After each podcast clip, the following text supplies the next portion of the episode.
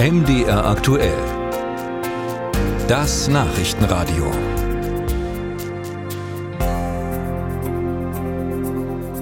Ach, sie sind einfach jedes Jahr aufs Neue wunderbar, oder? So diese ersten richtig warmen, sonnigen Tage wie jetzt am vergangenen Wochenende vielerorts, wenn man merkt, oh ja, der Sommer kommt. Und ich will jetzt hier nicht die Stimmung verderben, aber wir müssen drüber reden. Viele Menschen vergessen bei all der Freude gerne mal den Sonnenschutz. Und das schlägt sich nieder. Die Zahl der Hautkrebsbehandlungen hat in den vergangenen 20 Jahren übel zugenommen. 75 Prozent mehr Menschen wurden stationär wegen Hautkrebs behandelt als noch 2001, meldet das Statistische Bundesamt. Dazu habe ich vor der Sendung Professor Rudolf Herbst gefragt, Leiter des Hauttumorzentrums am Helios Klinikum Erfurt. Gibt es so den klassischen Hautkrebspatienten?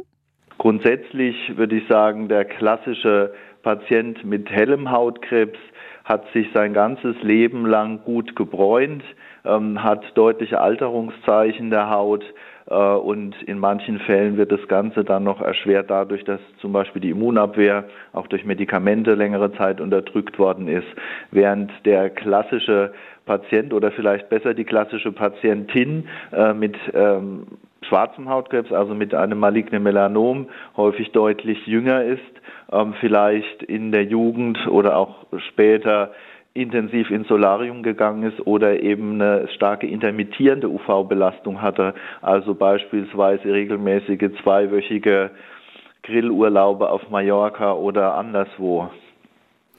Jetzt haben wir schon mehrmals hier äh, angesprochen, die beiden verschiedenen Hautkrebsarten. Einmal der helle Hautkrebs und der sogenannte schwarze Hautkrebs, das maligne Melanom.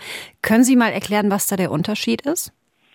Ne, der Unterschied ist äh, primär erstmal die Zelle, aus der die Tumoren entstehen. Also der schwarze Hautkrebs entsteht aus den Pigmentzellen, ähm, äh, die in der Haut sich befinden, während der helle Hautkrebs aus den Keratinozyten, also das sind äh, letztendlich die, wenn man so will, die, die Basiszelle, die Haut ausmacht, entstehen. Beispielsweise sind Melanozyten deutlich seltener in der Haut, also die Pigmentzellen gibt es wesentlich weniger als die Keratinozyten, was möglicherweise zum Teil auch die Unterschiede erklärt, warum eben äh, der weiße Hautkrebs so viel häufiger ist. Und gibt es da auch Unterschiede in der, ich sag mal, Gefährlichkeit, in der Sterblichkeitsrate zum Beispiel? Ja, da gibt es sehr deutliche Unterschiede. Letztendlich ist es so, wenn wir nochmal zehn Jahre zurückgehen, äh, da hat ein Patient, der ein fortgeschrittenes schwarzes äh, malignes Melanom hatte, eine Fünfjahresüberlebenswahrscheinlichkeit von unter 20 Prozent gehabt. Mittlerweile haben wir neue Medikamente und können fast die Hälfte der Patienten so lange ähm, am Leben halten, wenn man so sagen will, während das Risiko äh, zu versterben bei einem hellen Hautkrebs deutlich, deutlich geringer ist. Aber auch da gibt es fortgeschrittene Tumore, die dann entweder sehr schwierig zu operieren sind oder eben gar nicht mehr operiert werden können. Aber auch hier hat sich in den letzten Jahren viel getan. Auch hier gibt es inzwischen medikamentöse Möglichkeiten, was wir vor einigen Jahren noch nicht hatten. Und auch eine Rolle spielt ja oft, wann wird der Hautkrebs entdeckt. Worauf kann ich denn achten, abgesehen von Vorsorgeuntersuchungen? Wann sollte ich zum Arzt, wenn mir etwas auffällt? Naja, Sie sollten eben von den Vorsorgeuntersuchungen nicht absehen. Deutschland ist eigentlich das einzige Land auf der Welt, was sich tatsächlich die Hautkrebsvorsorgeuntersuchungen leistet.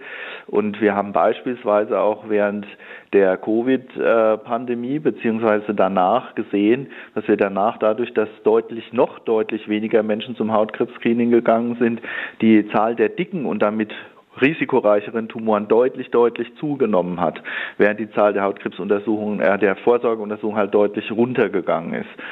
Ansonsten das Allerwichtigste ist die Prävention. Letztendlich ist der einzig wirklich kontrollierbare Auslöser UV-Licht und zwar sowohl natürliches als auch künstliches. Deswegen sind wir auch sehr froh, dass in Deutschland schon seit einigen Jahren äh, Solarien nur von über 18-Jährigen äh, besucht werden dürfen, zumindest dem Gesetz nach. Andere Länder sind da schon deutlich weiter. In einigen Staaten der USA und auch in Brasilien sind Solarien mittlerweile grundsätzlich verboten.